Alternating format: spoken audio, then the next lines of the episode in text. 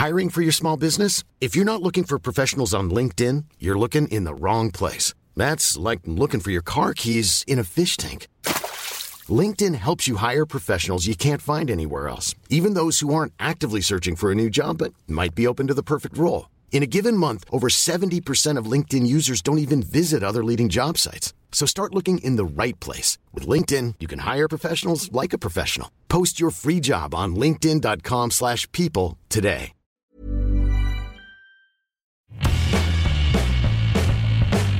Hola a todos, esto es Sin Comentarios, el programa con los temas y noticias que a todo el mundo interesa y las opiniones que nadie pidió.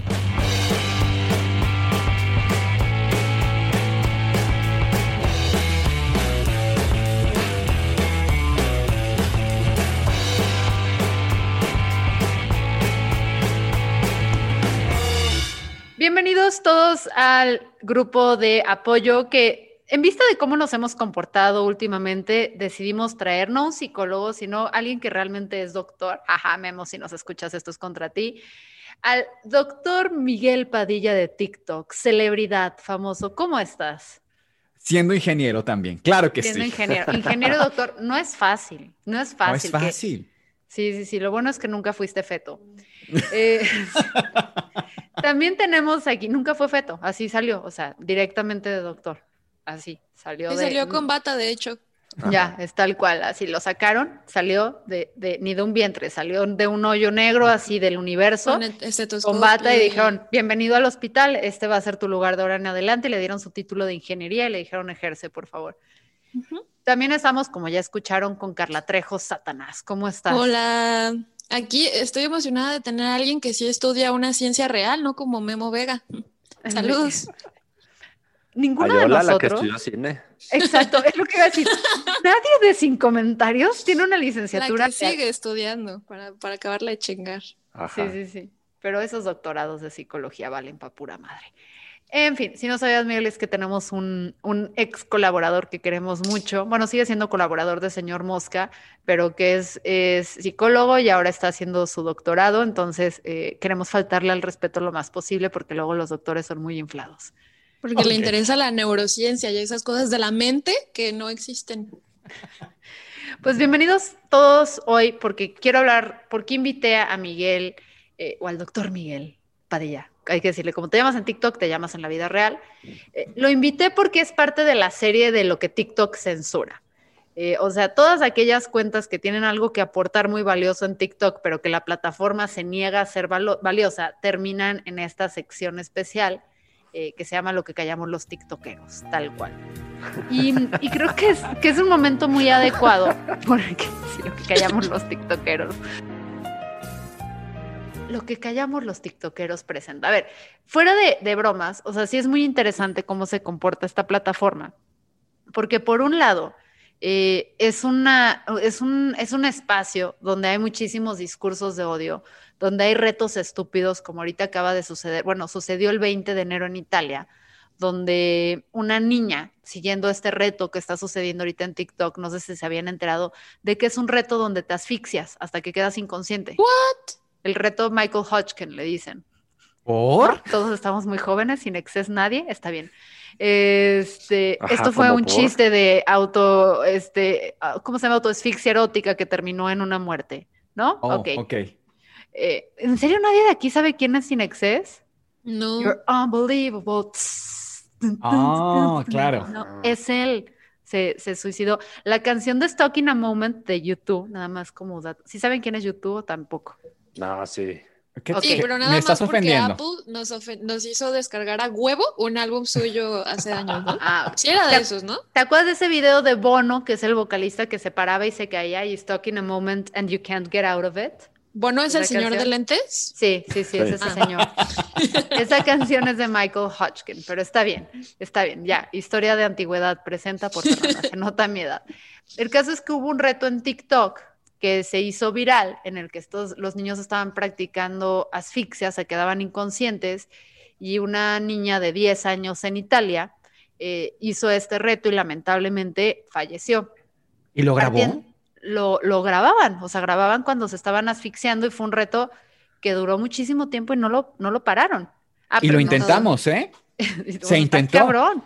O sea, intentó hacer todo eso. Y la bronca con este asunto es que, bueno, ya exigió el gobierno de Italia, TikTok, que pase a retirar las cuentas de niños menores de 12 o 13 años a partir del 9 de febrero, mi cumpleaños para que me manden regalos, eh, van a cancelar todas las cuentas de, los niños utilizando inteligencia artificial, porque pues sí, puedes tú poner que tienes 36 años y realmente comportarte como, o sea, ser un niño y TikTok no te registraba. Entonces ahora sí van a empezar a usar su tecnología para limitar quién accede a esta plataforma, que se me hace hipócrita de TikTok que nada más lo haga, o, o no sé qué opinan ustedes en Italia, güey. Es que sabes qué pasa, particularmente con este reto y hablando de la censura, hay también una forma en la que se estaban desmayando, digamos, de forma voluntaria, haciendo valsalva, que es empujando prácticamente, eh, generando mucha mayor presión en el corazón y haciendo sentadillas. Y grababan eso. Nos pasó a varios porque tenemos un grupo de médicos en TikTok que nos llamamos los EduTalkers, justo que estamos como combatiendo mucho la desinformación, cada quien desde diferentes aristas. Y recuerdo que varios hicimos dueto a este tipo de videos y a nosotros nos borraban el video, pero dejaban el original donde la gente se estaba asfixiando o donde la gente se estaba desmayando. Y entonces ahí es un tema que dices, oye, es para que no quitaras el mío y quitaras el que está haciendo daño. Entonces, se está quedando TikTok corto para el comportamiento que está tomando la gente para con la aplicación. Eso es lo que está pasando ahí. Ustedes alcanzaron a detectar esto y hicieron estos videos y empezaron a hacer ruido y aún así la plataforma los ignoró nos borraba los videos y nos castigaba, no puedes publicar en una semana, por decir algo. Está muy cañón. A mí también me pasó, ¿se acuerdan con el video este de las niñas y el pastel? Que, sí. las hermanas, que yo hice un video precisamente y ahí Carla se lució porque intencionalmente reemplazamos eh, el rostro de las niñas con mis caras, porque el video hablaba, porque el video era precisamente una crítica a que estamos exponiendo a los niños cuando están siendo niños y están siendo, güey, o sea, todo el mundo estrelló a su hermana con un pastel o la descalabró, ¿no? O sea, es normal, es parte de la infancia atentar contra la vida de tu hermana. Hola, sí ¿cómo estás? Em, entonces me acuerdo que hice este video que dije, güey, qué culero que tus papás, o sea, o, quien sea, porque chance la mamá de buena onda lo subió y alguien lo sacó de ahí, se, se viralizó y todo, que te expongan así porque el resto de tu vida vas a ser la niña del pastel, güey. el resto de tu vida y todo el mundo te va a relacionar como una super culera y chance dices, güey, tenía 12 años, estaba haciendo lo que una niña de 12 años normalmente hace, repito, atentar contra No, y la morrita tenía como 9 aparte. Menos. Pues de 9 a 12, o sea, yo los mido por estatura, o sea, nada más esa es mi medición, ¿no? 9, 12. Eh, entonces hice el video haciendo esa crítica precisamente como tú y me tiraron a mí el video, pero hay chingos de videos allá afuera de, de gente que, que, que, sí está subiendo el video a las niñas y no hay bronca, o sea, esos no son violentos, eso no pasa nada. Claro. también no sé si te tocó ver lo del empresario aquí en Jalisco que se murió porque le pegó su helicóptero en la cabeza. Sí, sí, sí, sí, violentísimo el video. ¿Lo viste? Sí. Güey, nunca me habían tirado un video tan rápido. Hice un dueto para decir que esto es una falta de ética, etcétera, y puse calca sobre el incidente invitando a la gente a que reportara el video y a mí me denunciaron por acoso. Entonces, TikTok se las juega así y también otra cosa que hace es que TikTok, por ejemplo, si tú empiezas a recibir, que también por eso varias, por eso me shadowbanearon mi cuenta también, de que si llega gente y Ay, te voy a matar y te voy a descuartizar y te voy a violar y todo eso, si tú haces un TikTok, TikTok diciendo, oigan, ayúdenme a reportar esta cuenta porque está amenazando, a ti te tiran como si tú fueras el bully. Exacto. Por incitar al odio. Sí. Sujeto, así como, ¿cómo se llama? Acoso. acoso selectivo. Acoso selectivo. ¿A ti por qué más te han tirado videos? Miguel. Uy, igual, por lo mismo, desinformar a la gente, pero, o sea, no, no yo desinformar a la gente, sino por combatir la desinformación de la gente, que de pronto con este tema del COVID fue muchísimo tema con dióxido de cloro, muchísimo de este tipo de temas, y ahorita con sexualidad, que son los temas que estoy abordando mucho en, en TikTok, uy, uy, uy, cuidado donde se me ocurra. ¿Aquí se pueden decir esas palabras? Sí puedo decir. Aquí. Ah, prepárense porque soy de vocabulario florido, así que prepárense.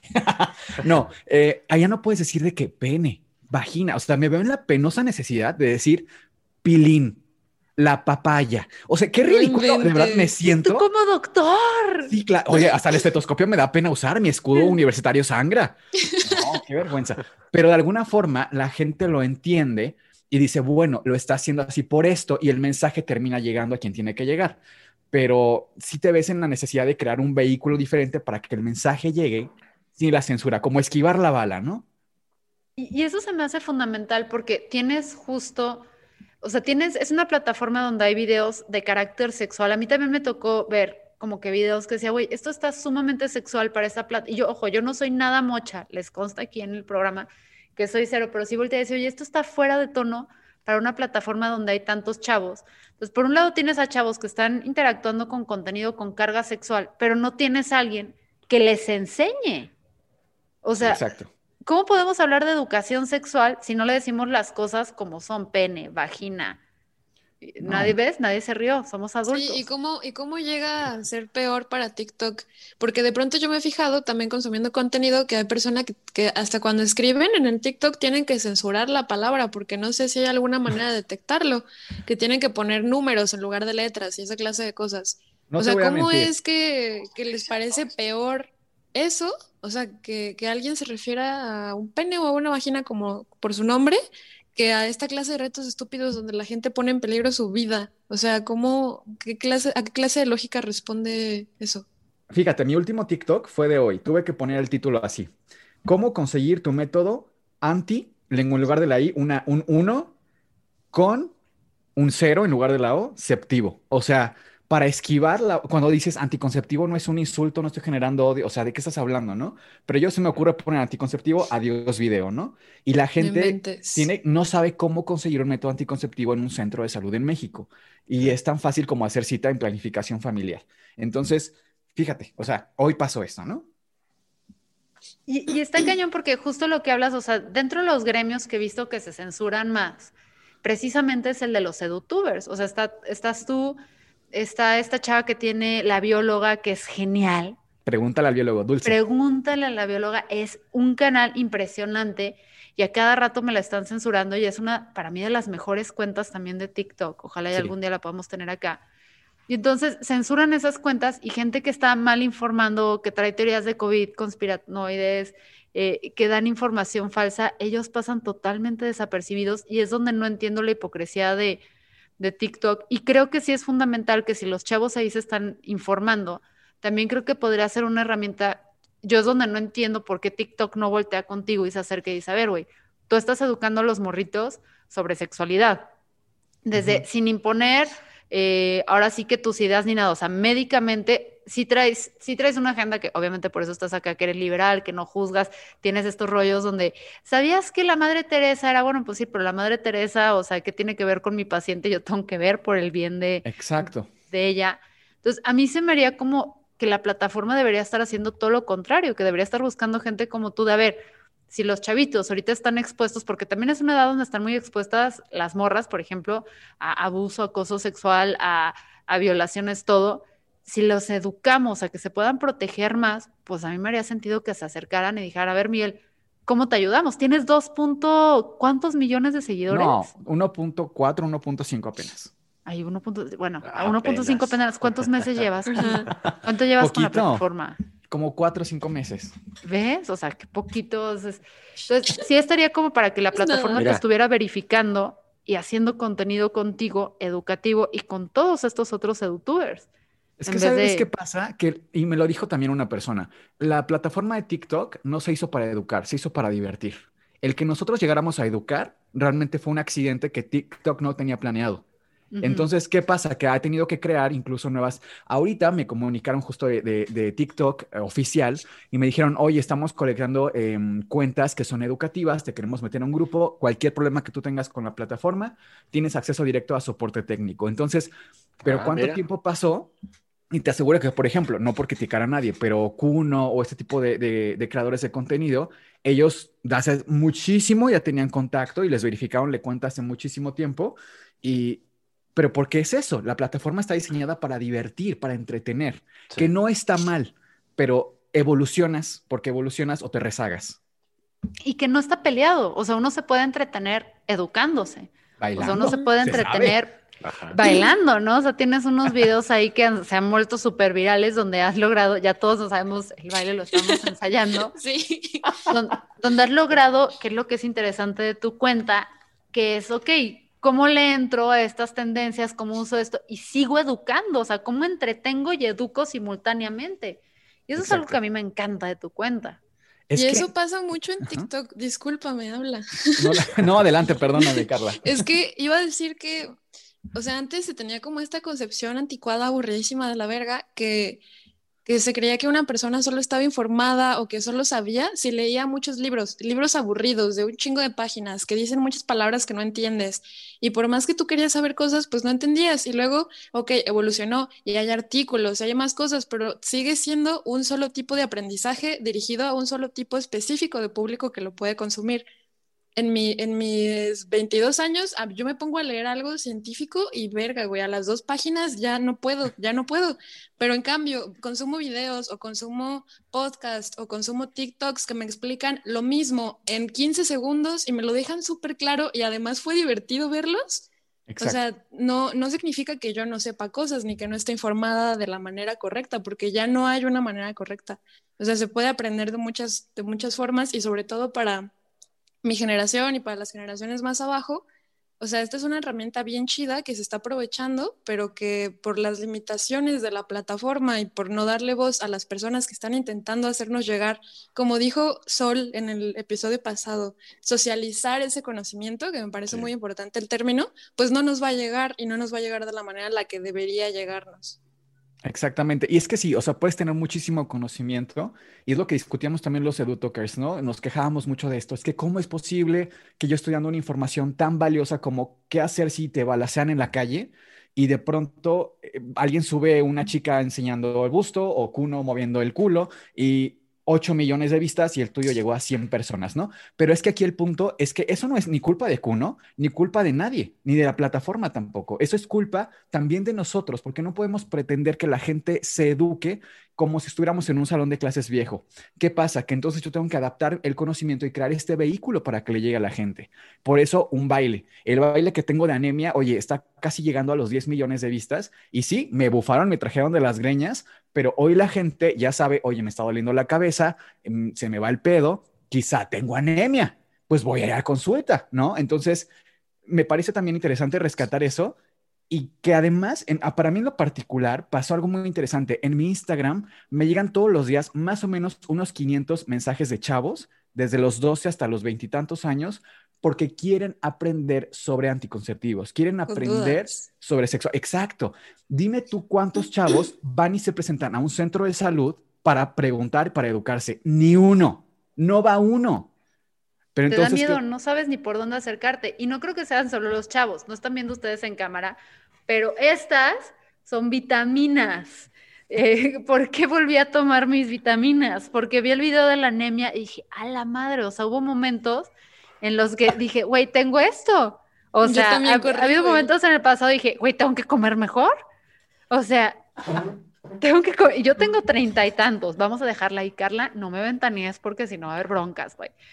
Entonces, creo que no solamente los chavos, sino que también los adultos que a veces no crecimos con toda la información, que vemos esto y reaccionamos y decimos, a ver, tengo que, tengo que revalorar o mis decisiones, o incluso muchos amigos que tengo que tienen hijos que están en esta plataforma, dicen, güey, tengo que hablar de esto con mis hijos. Claro.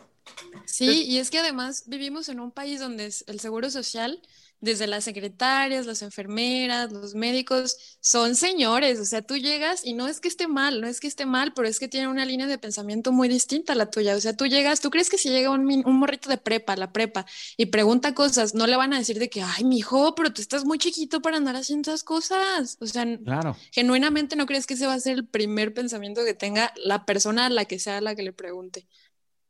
Y, deja tú chavitos, güey. Eh, ¿Sabías tú que en el TEC de Monterrey, cuando yo estudiaba la prepa, que no fue hace tanto, eh, por ejemplo, en la feria de educación sexual, no podían llevar, o sea, no podían llevar condones. ¿Cómo tienes una feria de educación sexual y no llevas condones para educar a los morros? Abstinencia. Y era el TEC, era laico, era Guadalajara, era medio progre. Bueno, O a mí me fue, fíjate, a mí me tocó del otro lado. A mí cuando estaba en la secundaria me llevaron a igual a la UAC, que estaba al lado prácticamente de la Universidad Autónoma de Querétaro, a la Facultad de Psicología para que recibiéramos educación sexual. Mi educación sexual, recuerdo perfectamente, yo entro a una habitación oscura decorada muy nice porque pues son para chavos y la educación sexual que recibí fue una chica psicóloga que me dijo, a ver, tú ven, eh, él es tu mejor amigo, ¿no? Se llamaba Abraham, saludos, este, ¿cómo estás? ¿Y por qué, por qué ustedes no tienen sexo? Y yo de que, ¿qué? ¿Cómo voy a tener sexo con mi... ¿De qué estás hablando, no? Pues replantéate, ¿por qué no? Pregúntatelo. Ya, esa fue la pregunta. Y entonces genera muchísimas más dudas y dices, oye, que Yo- fuera de lugar y de contexto de, de tantas cosas, ¿no? Por eso también tienes que ser responsable con qué tanta información das y cómo la das. Yo me Güey, acuerdo mi que en- clase de mi, mi clase de sexualidad en la prepa era una señora que no me acuerdo qué hacía, pero era una señora, ya señora, como 60 años. Y una clase sacó a todos los vatos del salón, nos dejó a las morras y nos dijo, esto es un condón. Y siempre es su responsabilidad tenerlo, ¿entienden? Lo abren así, lo ponen así. Y, y se fue y ya, metió a los hombres otra vez, pero ¿Me lo sacó a recordaste? ellos. Me recordaste a la escena de Mean Girls. No tengan sexo, no tengan sexo parados, no tengan sexo acostados, no tengan sexo. Pues se reirán, güey, Información. pero yo no soy tan más grande que ustedes y a mí nada de eso. O sea, yo iba a escuelas yo que eran laicas, que eran disque a toda madre y todo, y no hubo nada. O sea, yo aprendí de educación sexual porque hasta eso mi mamá, y eso sí lo hizo muy bien. eh, como yo leía todo lo que dejaran en mi casa Eso sí. tirado, eso lo hizo muy bien y a mí me hizo también muy bien. No, bueno, hay cosas que sí hicieron muy bien mis papás, que se dieron cuenta que yo leía todo, lo que se atravesaba, todo. Entonces me compraron un chingo de libros de educación sexual adecuados a mi edad Y los dejaron regados por la casa. Existían, wow. Existían, obviamente, muchos de ellos en inglés y pues me los tragué todos, los leí. Los libros, Carla, no me voy a salburear. Este, Aquí lo tenía. ya sé, ya y también, that's what she said. That's what she said. Este, y el punto es que los leí y así fue como yo me eduqué.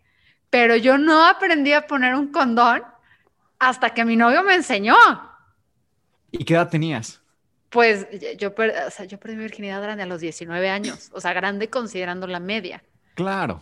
Entonces, a los 19 años yo realmente no, no había tenido ningún tipo, ya la, la sí, a los 19. Ay, Y ahí fue cuando aprendí cómo se ponía un condón, porque obviamente en el porno nunca nadie usaba condones. O sea, ¿qué No. Interesante sería, ¿no? Que, que en el porno hubiera un tema de educación sexual responsable. Sí, ajá, o sea, que hubiera una parte de pues, que pre- pidieran consentimiento, acordaran cosas, ¿sabes? Como cosas. Sí hay proyectos, sí hay ¿Estás proyectos segura? que empiezan a ¿Quieres hacer abordar esto? eso. Sí, segura, estás tomada, ¿no? Muchas gracias. Eso sería lo ideal, ¿no? Pero me, me parece fundamental que, esta, que estas conversaciones se den en esta plataforma y pues no se estén dando cuando, cuando es súper clave y las estén censurando. O sea, esto como, ¿cómo poner un condón? O sea, si tienes crisis de salud en el país, pues me parece sensato. O sea, eso ni pensarlo, Exactamente. improbable. Pero, pero bueno, eso me no, parece. Pero luego la banda no quiere que llegue esta info, pero cuando la gente dice, pues no quiero tener este bebé, quiero abortar, no, ¿por Ajá. qué? No quiero que abortes, no voy a ser mi hijo, pero no quiero que lo hagas, no lo hagas, no te doy permiso. Sí. Y, Y y pues- la, la banda no, re- no, no relaciona que la pirámide es eh, Educación educación, sexual. sexual. Educación Ajá. sexual para no abortar. Eso, eso es lo primero. O para sea, no si abortar, tú educas a los hombres y las mujeres a tener relaciones sexuales responsables, y no estoy diciendo hombres y mujeres con hombres y mujeres, porque también, aunque no quedes embarazada, así, hay un chingo de riesgos. Sí. Hay un chingo de riesgos y no estoy, o sea, tenemos toda la crisis del VIH que, o sea, que es un problema que seguimos teniendo de salud, que ya cada vez es más controlable la calidad de vida y todo eso, pero pues le podemos ahorrar a los morritos ese disgusto. Tenemos también en el sexo lésbico, puede haber ahí como que problemas. Claro. eh, y creo que es fundamental que tengamos estas conversaciones donde los chavos quieren educarse, que es TikTok.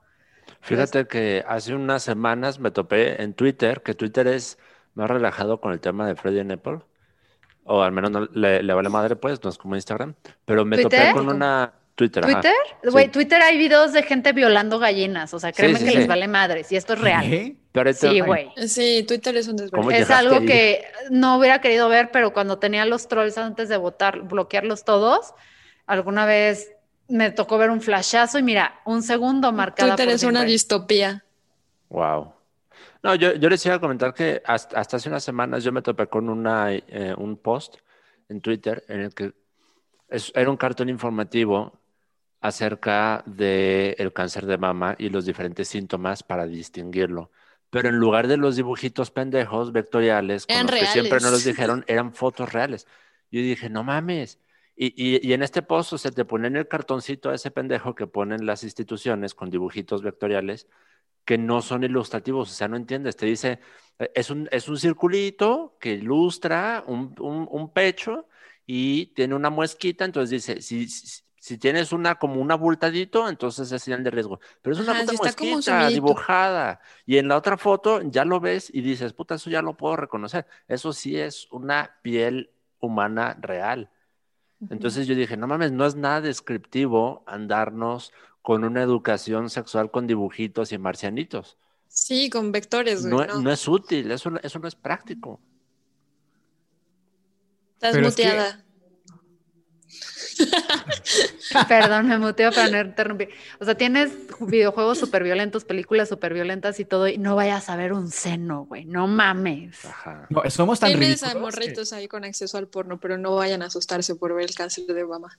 Somos tan ridículos que hay unos tutoriales donde sale una mujer y adelante sale un hombre y le pone las manos por Ah, debajo sí. de los de las axilas y finge que son sus pechos.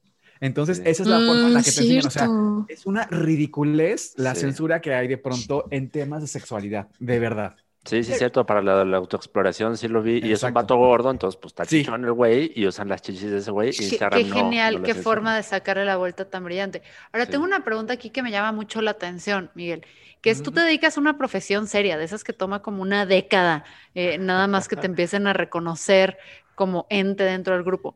Imagínate, llevo siete años y sigo siendo ingeniero. Pues nada Sigues más siendo tú dirás. ingeniero, pues tienes que, tiene, te faltan tres para que te reconozcan ahí como persona.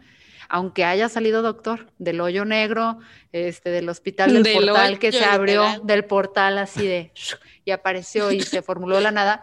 Pero mi pregunta es, ¿cómo reaccionan tus colegas, que suele ser un, un- un gremio muy acartonado, muy almidonado, ante la forma en la que tú te estás acercando a la medicina y se la estás acercando, Carla, no alburies, a los jóvenes en TikTok.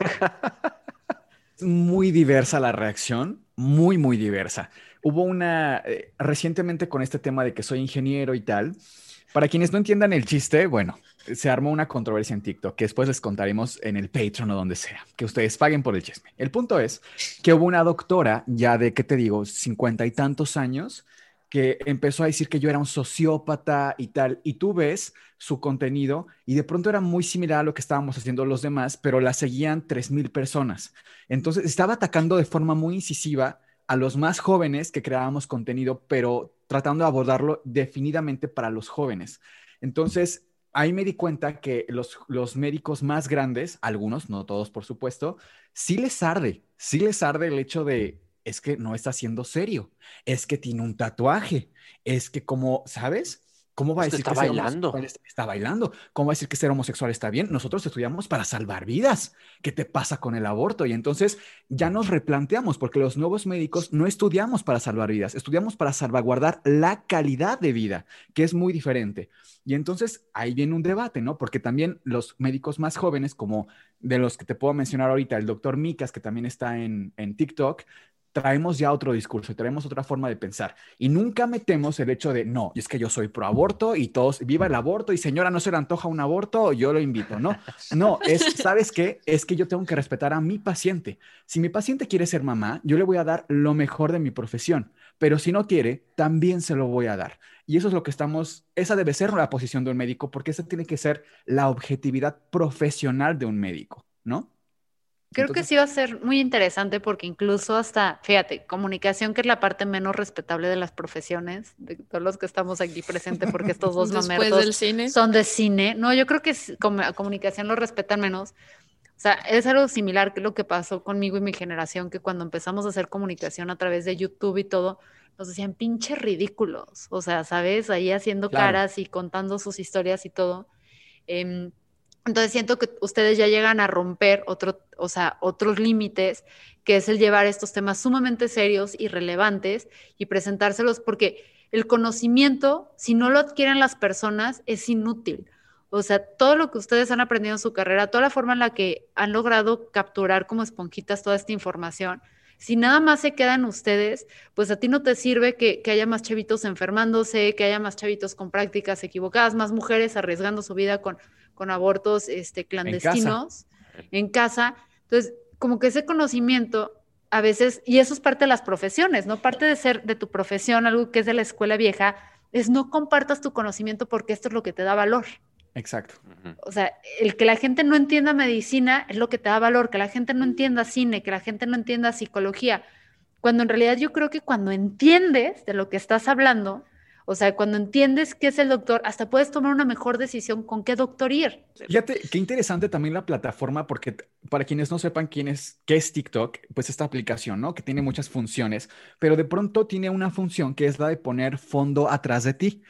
Algo que está muy interesante es que hoy la gente identifica un artículo científico en México. O sea, tú te imaginas la fantasía que eso es, porque de pronto decimos, mira, esta es la evidencia científica, pasa esto y esto, y lo ponemos atrás de nosotros. O sea, la gente ya está empezando a identificar lo que es evidencia científica, medicina basada en, evidencias. Antes era qué? Eh, la curandera, el huesero, etcétera. Entonces, traemos un rezago de que la gente cree en brujas que son bolas de fuego.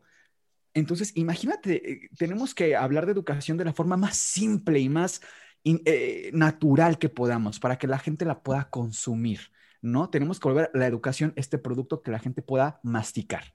Tienen que socializar el conocimiento. Divulgadores. Te amo, Sol, por habernos dado ese término tan atenado. Sí, sí. Entonces son divulgadores. Entonces aquí vamos como, ojalá y luego, o sea, sigan al doctor Miguel, que no, ni Miguel Padilla, así es su arroba en, en TikTok, pero este, me parece fundamental que la gente te vaya siguiendo y ojalá se vayan rompiendo estos estigmas, pero también aquí queremos empezar a hacer algunas preguntas que creo que no podría resolver en TikTok sin que te bajen la cuenta. No sé si tienes tiempo para, para ayudarnos y también Carla y Ángeles si tienen. Siempre. Ok, la primera es, que eso yo me acuerdo, que chance ustedes se rían, pero en mi generación era algo que se tenía miedo. ¿Te puedes embarazar si alguien eyacula en, un, en una alberca o jacuzzi y luego tú entras? Ah, no, también me tocó esa duda, eh, duda de secundaria, ¿no? Fíjate que no, no se puede. ¿Por qué? La vida media de los espermatozoides dentro del cuerpo del hombre es de 72 días. De ahí parte un poco toda la desinformación, porque claro, pues si 72 días puede vivir dentro del hombre, por supuesto que en un medio de agua, pues va a entrarte y tal. No, realmente para que el, el, embarazo ocurra, o como tal, no nos vayamos al embarazo, vámonos a la concepción, tiene que viajar el espermatozoide hasta la trompa de falopio, que es de la, pues aparte de la anatomía de la mujer, pero es que además el espermatozoide es una célula muy lábil, por así decirlo, es muy delicadita. No, no puede sobrevivir en medios tan, incluso a nivel de oxígeno, a nivel ambiente, te sobrevive un par de minutos. No puede sobrevivir en medios hostiles. ¿Cómo? No puede sobrevivir en medios hostiles. Exactamente. Con razón, yo no he tenido nunca un bebé, sí. Entonces, en un medio donde hay cloro además, como el agua de un jacuzzi o de una alberca, o sea, es que no hay forma de que sobreviva y encima viaje hasta el útero de la mujer, híjole, imposible, no. Maldita sea, se acaba de esfumar mi idea de cómo fue concebido Michael Phelps, güey. Así de, veía al espermatozoide nadando en la alberca de extremo a extremo de sí, seré olímpico soy con el Bueno, soy el bueno. Ok, ahora, otra pregunta que fue clave. ¿Qué es el esmegma? El esmegma. Yo también tengo muchas El quesillo para la raza, güey. Qué asco, Fernanda. Bueno, ah, el esmegma... Ah, me va a tocar editar esto. es una secreción, es una secreción blanquecina que viene de unas glándulas, eh, sobre todo en el pene, en la parte de, mm, abajo junto al frenillo, hay unas glándulas que se llaman glándulas de Tyson. Esas glándulas producen el esmegma. ¿Qué función tiene el esmegma aparte de doler culerísimo? Es la lubricación. Entonces, todos los hombres, todos producimos esmegma. Aquí la cosa es que si tú te abres el dulce y ves que parece que eso es la villita, cuidado. O sea, tú ahí cierras el changarro y te vas a tu casa, porque ese hombre no se bañó en cuatro días. Entonces, todos los hombres a final del día nos bañamos y puede que haya un puntilleo leve, ¿no? Hay como un, una probadilla. Pero ya cuando ves esta envoltura blanca, híjole, mija, corre y huye de ahí. Sí, ya cuando, cuando está como La Como tapita esa de, de metal de... como, como la tapadera de los yogurts, cuando le quitas la tapa y luego le quitas el... el- Ajá. Ya cuando lo puedes untar en una galletita Ritz, ahí ya valió más. Cuando no sabes si es Filadelfia o qué. Eh, está bien. ¿Cuáles son, hablando de penes, cuáles son los beneficios y maleficios de la circuncisión? Maleficios, qué nice. Pues, eh, a ver, la circuncisión realmente no es necesaria, pero tampoco es maligna, no es un tema necesario. Las consecuencias pueden ser buenas, pueden ser malas. El principal es la mayor higiene, porque justo todos los hombres producimos esmegma, que además es muy irritante el esmegma. O sea, tú no te bañas en tres días, ya te arde el pilín, te arde el pene. No hay forma de que eso no pase, porque la irritación ocurre y puede ocurrir algo que se llama balanopostitis incluso, que es la irritación de la mucosa, del glande, incluso del prepucio. La circuncisión es que cortemos este pellejito que, que, que cubre el glande y el punto acá es que si no lo tienes, se acumula menos esmegma, menos microorganismos. En cambio, si lo cortas, no se acumulan, pero sí pierdes sensibilidad, porque simplemente pierdes una parte anatómica que tampoco es tan relevante porque puedes seguir llegando al orgasmo sin problema, pero sí condiciona un poquito a perder sensibilidad. Ok, entonces tienen que elegir entre ser limpios o la sensibilidad. O ser judíos. Y que- mira, que no después de ver que una- muchos hombres no saben limpiarse allá atrás porque creen que, o sea, tocarse el ano los hace automáticamente homosexuales ni que tuvieran tanta pinche suerte, gente. Yo tengo una Este, pregunta. Oigan, ustedes, ¿qué piensan? ¿Los hombres nos tenemos que limpiar el pene cuando orinamos? Pregunta seria. Sí. ¿Y qué Ángel el lo pensó demasiado. güey. ¿Y Es qué que? Ángel, Se lo sacuden. exactamente, la verdad es que sí. No, no, no, no. A ver, a ver, un momento. Dejen, dejen. Hablar de mí. Voy a hablar Voy muy a seriamente con las mujeres de esa casa, Ángel. Ah, ah, no, no, no, no. Yo me voy a defender aquí. Déjenme les digo que yo soy una persona muy higiénica. Yo siempre tengo todos en mi baño no mis toallitas húmedas para bebé. Siempre. Ángel. Siempre. No pueden faltar. Cuando veo que ya un paquetito está a la mitad, compro otros tres. Muy bien, muy bien. Estoy muy orgullosa de ti, Pero, pero, entonces sí. no deberían o sí deberían. No es que no deberían, es que muchas veces no es necesario. Depende un poco de la anatomía también. O sea, ¿a qué voy? A veces con las... Porque era un gran tema, ¿no? Se tienen que limpiar como con papel y todo. La verdad es que la mayoría de las veces no es necesario porque no, no se queda como tal un resto. Y sobre todo en hombres que están circuncidados, pues menos. O sea, a lo mejor la práctica que tiene Ángel eh, es algo que ella acostumbra, pero igual y él mismo se da cuenta que a veces no es necesario, ¿no? Y eso pasa en todos los hombres. Pero ¿no ayuda la gotita traicionera? El- Sí, como muchas que veces. Nada más dar el tap tap y se case. O sea, es que es cierto. O sea, güey, la gotita traicionera, todos, todos, todos sabemos Güey, de esa pero maldita. también luego hay vatos que no se lavan las manos cuando hacen solo pipí porque es de que, güey, pues está limpio, no toque nada más. Y es como, ¡Qué puercos, ¿eh? ¡verga! Sí, pero es una práctica hiper recurrente, neta. O sea, yo creo que por lo menos el 80% de los güeyes no se lava las manos después de que va a orinar al baño. Se me hace poco, güey. Ok, ¿qué tan seguro es ponerse un piercing en pene, labios vaginales o pezones? Mira, los bichos que pueden llegar a cualquier em, prostético a nivel de piercing o incluso catéteres centrales o intubaciones, estos bichos lo que hacen es quedarse donde llega a, estas zonas, pero además crear algo que se llama biofilm. El biofilm es una capa, un ambiente que crean para protegerse de no morir prácticamente para vivir más. Entonces, esto lo podemos traspolar también a los piercings y entonces sí pueden ocurrir mucha mayor cantidad de infecciones, de irritación, etcétera. Entonces, recomendable no es. En pezones es mucho más viable porque además es una zona que no es una cavidad, como vagina, por ejemplo. Entonces, yo no lo recomendaría, un poco innecesario, la verdad, pero pues para el gusto los colores, ¿no? Ok, ahora, una conversación que he tenido, y esta pregunta se va a salir un poco, porque hay algo que a mí me voló la cabeza, que no entendí hasta que vi en TikTok, güey.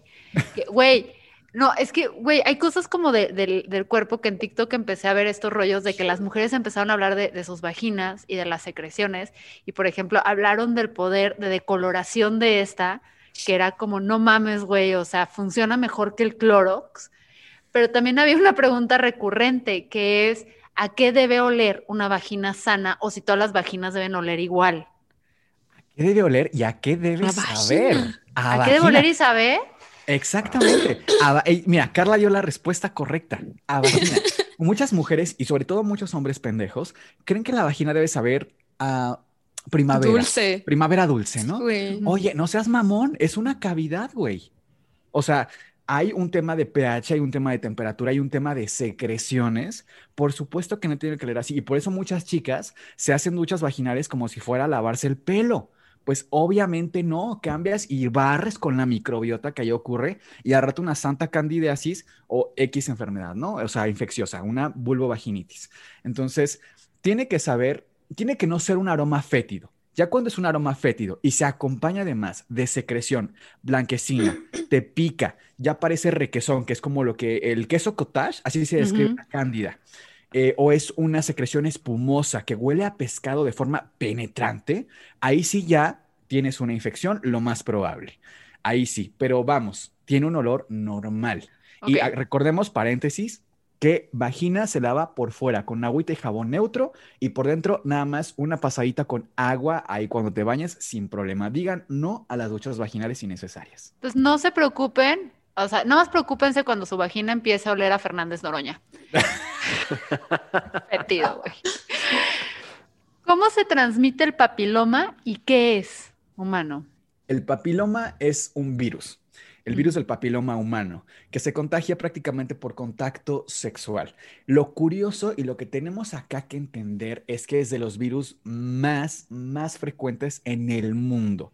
Entonces, además de eso, aquí un tema un poco de desigualdad de la naturaleza, es que los hombres no desarrollamos enfermedad, que cuál es la enfermedad más grave o que más nos preocupa, cáncer cervicouterino.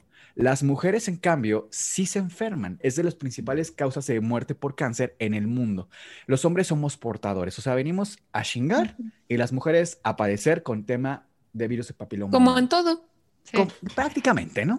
que aquí se van a enojar las transfóbicas, pero nos referimos a mujeres o personas con eh, matrices, eh, o sea, con cervix, con esa cosa, o sea, no tiene, con esa cosa, ¿va? Personas gestantes. personas gestantes. eh, ¿Cis podemos decir cis? Podemos decir sí, podemos decir. El caso es que si tienes una vagina, eres propensa y propenso y propense a estas cosas.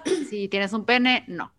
Eh, entonces, nada, más hacemos aquí la aclaración para que, porque tenemos mucha gente de comunidad. Puros beneficios, trans. puros beneficios tener pito te genera en la Les vida. queremos mucho. Sí, sí, tiene muchos Qué- qué coraje. beneficios. Sí. Ahora, te puedes embarazar. Esta es, esta es una pregunta que además yo escuché en carrera, güey, en el TEC. De, o sea, esta persona pasó el examen de ingreso del TEC. y ¿Quién fue, dijeron, Yolette? Está en Y fue a casi que preguntar eso. Yolette. ¿Te puedes embarazar si tienes sexo anal? No, no te creo eso. Escuché en el TEC de Monterrey, tercer semestre de la carrera de comunicación. No, pu- pues es que ¿cómo? ¿Cómo es posible que... No, es intestino, hijitos. Pues a lo O sea, mejor viaja como en el agua, en la alberca. Pues es que, o sea, hay tanta mierda ahí andando que uno pensaría que por ahí salen, güey. O sea, ves a los políticos y dices, estos salieron del culo de alguien. O sea, evidentemente, entiendo el error. O sea, yo también lo creería, güey. No, no se puede, pero, pero, pero, pero, pero, sí nos involucra muchos temas de infecciones, porque cuando hay penetración anal se hacen unas microfisuras que son prácticamente se revienta eh, la mucosa porque es un traumatismo constante. Entonces, incluso se ha descrito a nivel científico que las mujeres o los hombres que son receptores, lo que se conoce como pasivos, eh, se contagian 8, a 10 veces más común, por ejemplo, de VIH que el activo, que el penetrante. Entonces, si es un tema de cuidado, justo me acaban, un paréntesis muy rápido, me acaban de mandar unos lubricantes como para conocerlos y tal, porque ahora desde que hablo de sexo, bueno, y mi casa ya parece sex shop, pero me mandaron un también un relajante anal que yo dije, pues me han de haber visto muy tenso, ¿no? El punto es que tiene, tiene aceite. Entonces recordemos que los temas que ocupen aceite nos rompen preservativo, incluso aunque sean relajantes, para recordar que siempre tiene que ser lubricante a base de agua. Perfecto, qué bueno que haces esta aclaración. Porque había cosas como de que el aceite de bebé, por ejemplo, lo deshace, ¿no? Sí, Y exacto. había, yo me acuerdo que antes, o sea, cuando, porque también me educó el internet, lo siento, eh, ¿Qué hubo le con Jordi Rosado? Tumblr, güey, Tumblr y un chingo de foros. Y era la gente de que sí, baby oil. Y yo, ¿pero por qué, güey? O sea, ¿por qué eso es para bebés, no? Y luego ya investigué, y esto fue hace como tres años, que en realidad lo que tiene el aceite para bebé lo, lo desbarata, güey, lo desbarata todo así. O Sí, sea, Wow. No porque te resbale, te protege. No. Ajá. Es una buena. Que ahí otra- es otra pregunta, porque en mi generación se pensaba mucho esta estupidez. ¿Doble condón me protege mejor? No, se puede romper mucho más fácil. Gracias. ¿A qué edad en promedio se menstrua por primera vez y qué lo determina? Eso es muy variable y voy a contestar con una respuesta un poco mm, unificada y es por tema heredofamiliar. O sea, si tu mamá este, empezó a menstruar a los 11 años, abuelita también, muy seguramente vas a empezar a una edad temprana. Hay registros de niñas que empiezan desde los 7, 8 años. De hecho, uno de los registros más eh, alarmantes que fueron de embarazo fue esta chica peruana de 8 años, me parece. Entonces, son niñas que ya están... eh, Registros de violaciones. Claro, sí. Y de, ginecobstetricia, porque fue un evento histórico, además, cómo fue manejado. Pero bueno, esa es otra historia. El punto es que también hay chicas que empiezan a menstruar hasta los 14 años. Entonces, es un poco tema heredofamiliar. Benditas sean las que empiezan tarde. Eh, ¿Qué puedo hacer para prevenir el embarazo y qué debes, o qué debes hacer si tu método anticonceptivo, como el condón, falla? El barrera. Estoy hablando de métodos concepti- anticonceptivos de barrera falla. Ok, aquí nos preocupan dos cosas, el embarazo y las infecciones, porque pues hubo contacto importante, ¿no? Digamos un encuentro casual o un encuentro con tu pareja. Nos preocuparía un poco menos el encuentro con pareja, muy, muy, muy, entre comillas, porque señoras que con VIH, porque el señor se metió con solo Dios, quién sabe qué, también es un tema muy recurrente en nuestro país, pero em, pues eso, o sea, cuidado con no usar preservativo, con no tener medidas de protección. Ok. El, el herpes labial, acá los fuegos, es el mismo que te da ahí abajo. Allá. Actualmente, fíjate que hay dos tipos de virus que nos preocupan en tema de herpes. Herpes, que es una, digamos, un tipo que se llama tipo 1, que normalmente atacaba en la boca, que son estos fuegos que nos salen y sobre todo cuando no comemos bien, nos estresamos, las defensas, por así llamarlo, bajan. Esos soldaditos que nos protegen bajan y es cuando te enfermas y te sale el fogazo. Pero el tipo 2 es el que atacaba genital. Sin embargo, hoy día, pues, ¿qué creen? Que el bonito sexo oral, pues no todo es alegría y felicidad. Entonces ya también vemos tipo 2 y tipo 1 ahí jugando en ambas partes. Entonces no es lo mismo, pero es igual. Ok, sé que esto está fuera. y- Guau, qué sí, gran mi amiga yo creo que no me escucha. Güey, te puede dar, o sea, es que esta es la historia de una amiga. Le dio según ella sífilis en los ojos. Hay ¿Se puede o me mintió, güey? No es que te den los ojos, pero recordemos que tiene mucosa. Entonces todo lo que sea mucosa, incluso COVID, ¿eh? No solo sífilis como tal, todo lo que sea mucosa, aguas con tocarte los ojos, ese tipo de temas. El sífilis, la, eh, la sífilis, ¿eh? El sífilis, recordamos la lesión elemental que es el chancro. El chancro es una elevación que se da y que es, no- normalmente no es dolorosa. Em, es muy espectacular de ver. Es como una, como un tumorcito, vamos a decir. Pero Es como la cara de Tolini en la mañana. Pero bueno, eso.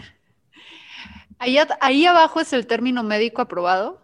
O sea, andan los doctores así de, ay, allá abajo, ¿cómo anda su En paciente? ¿Y cómo TikTok sí. andas de allá abajo? ¿Cómo andas de ahí abajo? El de Este este. es, ajá, A esta ver, es una allá abajo. pregunta personal que nunca he entendido y nunca entenderé.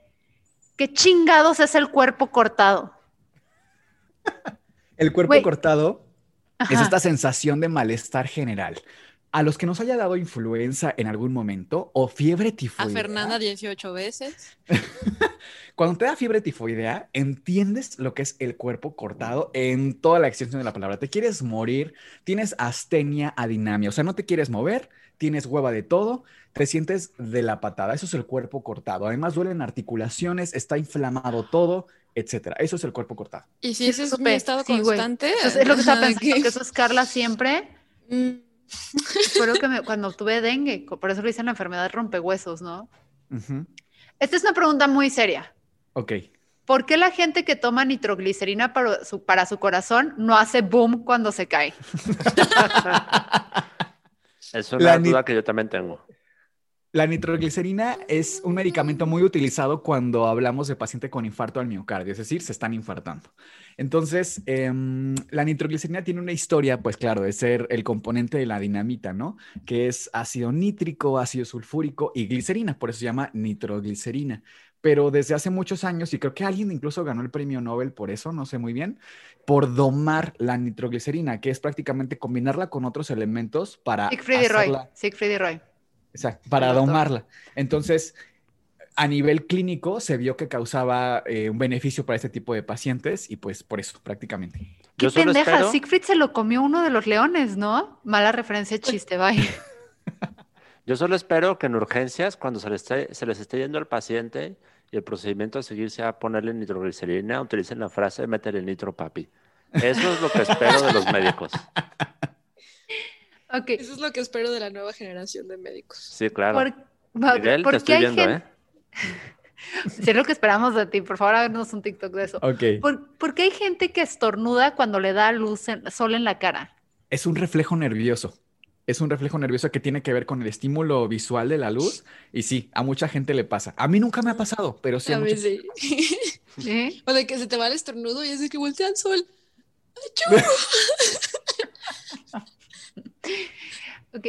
¿Por qué me siguen saliendo granos si tengo pocos más de 30 años? Been there. Pues miren, Wow. el tema del acné es multifactorial. O sea, nos puede salir acné por un tema hormonal, pero un tema muy común y que mucha gente tiene es que piensa que cuando le salen granos tiene que lavarse más la cara.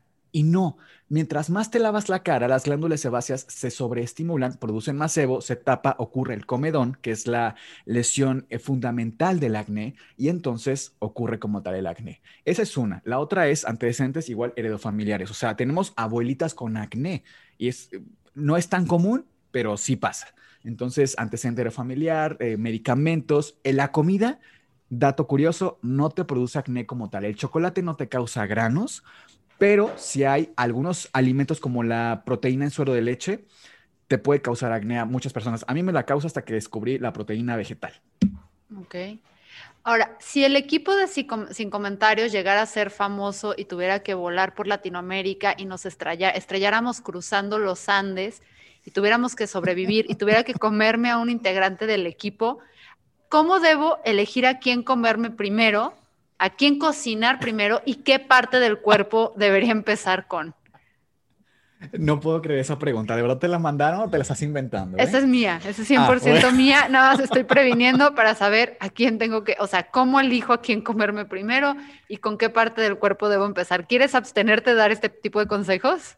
No, porque sabes que justo hace unos días un amigo me escribió y me dice, oye Miguel, ¿qué pasa? Estoy aquí en Los Ángeles y estoy haciendo hiking y me muerde una serpiente. Y yo dije, pues haría esto, esto. Sí, güey, pero eso lo haces en el hospital. ¿Yo qué hago en la montaña trayendo una navaja, una cuerda y un bote de agua? O sea, dime qué hago. Claro, o sea, ese tipo de preguntas a lo mejor sí están muy cómicas, pero oye, estaría padre saber un poco ese tipo de cosas, ¿no? Yo me comería a Carla. Y Carla Pero- sonrojada así. de, No, Carla, no es ese tipo de. Yo, yo solo quiero decir que acepto. Ah, te voy a Me comer comería yo, Carla. No. Pero estuviéramos en una isla, hace mucho calor, así que tendremos que aislar un poco sal del mar, luego combinarla con agua dulce para mantener sus tejidos estables un par de días, porque si no nos Ay, va a durar no, como pero si Carla horas. no está estable en general, lo dijiste mal. Creo que en ese sentido vámonos por Ángel. No, Mira. yo me comería a Lalo. Entonces la, la- la curamos en sal, como bacalao. Como cecina, hace cuenta, hacemos Va. cecina a Carla. Carla asesina, Carla asesina en ese sentido. Army Hammer toma nota. Ahora, Ay, no, me rompió el corazón esa noticia, ¿eh? Sí, aparte me comerías a mí porque sabes que si no yo sería la primera en matarlos a todos ustedes y sobrevivir con lo que me queda. Sí, es buen punto. No quería que te dieras cuenta, no me acordaba que eres más inteligente que el resto de nosotros. Tendré que hacerlo mientras duermes. Ahora, esta es la última pre- pregunta. ¿Médicamente es ético abortar a Lalo? Cabe mencionar que tiene 30 años y no es ingeniero. Éticamente, esa- difícil la respuesta. Difícil la respuesta. Esa sí me voy a abstener. Ok, te vamos a pasar episodios de de sin comentarios para que lo conozcas y me des la razón. Miguel, muchísimas gracias por acompañarnos. No sé si Carla y Ángel tengan otra pregunta médica o ya cubrí todas nuestras inquietudes. Ángel, quizá. Yo quiero hacer eco a una pregunta que no es mamada, ocurrió, esto es real. Una pregunta Pero le ocurrió a un amigo, hicieron- guiño, guiño. No, no, no, ocurrió, a, se le hicieron a López Gatel en la Ah. conferencia de ayer.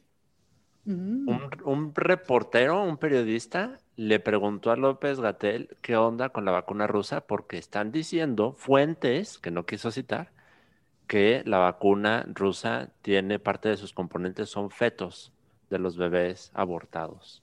Y, le pidió en Palacio Nacional a López Gatel que dé la cara por los fetos con los que se hacen las vacunas. Miguel, ¿qué está ocurriendo con los fetos? Ay, no, no puedo creer, de verdad. Y es que mucha gente lo está diciendo, ¿eh? No solo el reportero que digo, qué terror que en Palacio Nacional sea ya un tema esto de, de los fetos, oye. Y no solo esto de la vacuna, ya piensan que se venden como si fuera carne asada afuera de las clínicas, venderla por kilo. Oye, te venden un kilo de feto, ¿no? no. Pues, ¿De ¿Qué? qué crees que hacen los tacos al taco al pastor, güey? Ya no son tacos de perro. Sí, no, son de fetos de, de de- fetos. de feministas. No, ni al caso. No. Me abstengo. Bueno, yo sí tengo una duda, A ver. pero va como en torno más a la socialización del conocimiento, porque pues las niñas y los niños son muy inteligentes, son muy, muy inteligentes, pero tendemos a tratarlos como si no lo fueran Sí. y suelen tener muchas dudas cuando ya van alcanzando por ahí 3, 4 años. Oye, Ujú. pero ¿cómo vienen los bebés al mundo? Eh, o sea, de Por un portal como el doctor Miguel Padilla. Exacto, o sea, tenemos esa clase de, de respuestas y yo siento que no, no está chido mentirles, pero siento que tampoco está tan chido darles una explicación súper vasta de, de todo lo que ocurre. O sea, profesionalmente, ¿cómo abordarías esa clase de preguntas? Es que yo me preguntaría también, ¿qué tan profesional puede ser nuestra respuesta? O sea, poniéndonos en el papel de papá y mamá, ¿sabemos qué es el ciclo endometrial? ¿Qué diferencia tiene con el ciclo ovárico? ¿Sabemos qué es la espermatogénesis? O sea, no sabemos nada. Entonces también decir, ay, es que le voy a dar una explicación súper científica, por favor, lo que te da miedo es decir vagina y pene. Eso es lo que te da miedo, ¿no? Y tenemos que decir las partes del cuerpo tan natural como decir nariz, boca, ojos. No pasa nada. Nos alarmamos que los niños digan, "¡Ah! vagina, no pasa nada. O sea, ese es el tema. Yo, si yo tuviera un hijo que vemos, pues sí le diría, esa es la vagina y le haría un dibujito. O sea, tampoco se trata de ponerle un video muy explícito, por supuesto, pero sí las partes del cuerpo y entonces cuando se unen estas dos células, la mamá se embaraza y ocurre esto, ¿no? O bueno, O Yo el lo papá. La mujer, el o el papá. papá, ¿sí? Como vi en uno de tus, de tus videos precisamente el embarazo, que, que alguien no entendía cómo, cómo su hermana había quedado embarazada, güey, que era su hermana era grande y decía, ni tenía novio, la cabrona, y de repente me salió embarazada. Entonces que a partir de ahí su educación sexual se fue por... Vayan a ver ese video, es muy divertidas las respuestas de... De la este, Dime gente. que no tienes, que no tuviste educación sexual sin decirme que no tuviste. Es de mis comentarios favoritos de TikTok, todo ese hilo. Oye, la chica que dice que se rompió la cola. Así lo dijo ella, literal. Yo pensé que cuando estaba arreglando la primera vez, pensé que me había roto la cola porque me limpié muy fuerte. No son mis palabras, quiero Mm. aclarar, son palabras de ella, pero oye, qué, qué fantasía de verdad. Tienes la persona con la peor suerte del planeta. Esa sí me dieron ganas de abrazarla, que fue una morra que jugando con las toallas femeninas de su mamá decidió un día ponerse una, güey, pero la pinche suerte, no, no, no, no, que esa es otra cosa. Luego, ¿cómo los hombres piensan que nos ponemos? No, güey, se la puso, haya sido como haya sido. Ese pinche día le baja la morra. Entonces ella pensó que porque se puso la toalla femenina le bajó, güey. Ay, mi vida. No me dio una ternura, así, bad luck, Brian, Brianana, así. ¿No viste el del ritmo? No. Eso es fabuloso. Es, perdona a los que estoy quemando y si están viendo esto, discúlpenme. No nos estamos quemando, estamos riéndonos con ustedes porque sus historias fueron encantadoras. O sea, De- de- neta, yo te quería dar un abrazo morra de la toallita y la mala suerte. Así yo en, mi Instagram presento mi sección que se llama Asexoría, donde yo les digo, esta sección es para que ustedes me den un consejo de sexualidad, yo se los de ustedes o me cuenten algo de lo que todos nos podamos reír. Siempre la presento así, pero este tema fue de una chica que decía que pensaba que el método del ritmo es hacerlo a cierto ritmo musical para que no te puedas embarazar. Y yo de que- o sea, imagínate a la morrita si hay que haciéndolo al ritmo de Dakiti o lo que se, que Bueno, se escucha ahora. Esa yo cuando escuché de morrita el método del ritmo, yo también creía que era eso. Entonces no estás sola, amiga. Hasta después fue Si gracias. escucho una de Pink Floyd, que va Así muy lento, No, pues pues no seguramente no, van a nadar No, güey, es que bajo ese concepto te ven a ti bailar y dicen, ah, ya no me embaracé, güey. El método del ritmo, así bailando al doctor, esta canción, todos, güey, está cabrón. Bueno, Está sí. cabrón, sí, sí, sí, sí. Vean The Flight of the Conchords, luego les voy a pasar un video que habla precisamente de cómo a través del ritmo embarazaron a todas las mujeres de la primera fila de- del concierto. Grandes comediantes, se los recomiendo. ¿no? ¿No conocen Flight of the Concords? Está bien, soy vieja. Eh, pues Miguel, estamos encantadas y encantados de tenerte aquí. Podríamos durar horas platicando de toda nuestra ignorancia, toda nuestra ignorancia, pero creo que mejor hacer un episodio 2. ¿Cómo te encuentran otra vez en las diferentes redes sociales si no les quedó claro las 500 veces que yo lo mencioné? Doctor. que es dr. Miguel Padilla. Así me encuentran en todos lados, pero les aviso que mis redes sociales son tutti frutti. O sea, me comunico yo de forma muy ecléctica. En YouTube doy clases de idioma. En Instagram es educación sexual y también abordo un poco el arte, que me encanta el arte. Y eh, bueno, en TikTok, educación sexual y primeros auxilios. Entonces, hay para todos. Y, bailes. Es el McDreamy de TikTok de la nueva generación. Por favor, síganlo porque es igual de encantador que guapo, inteligente y sobre todo buena persona. Fue de las, fuiste la primera persona en TikTok con la que yo hablé y siempre, era antes de que, antes de que fuera famoso, mi chiquito, y siempre me trató muy bien, hace tanto, hace cuatro meses, eh, pero síganlo, por favor. Estuve aquí con Carla Trejo Satanás, que, repito, si un día paramos en una isla y desaparece, no fue culpa mía, eh, el Angelini, el chico de los hilos, y yo soy Fernanda Dude. Chao. Bye.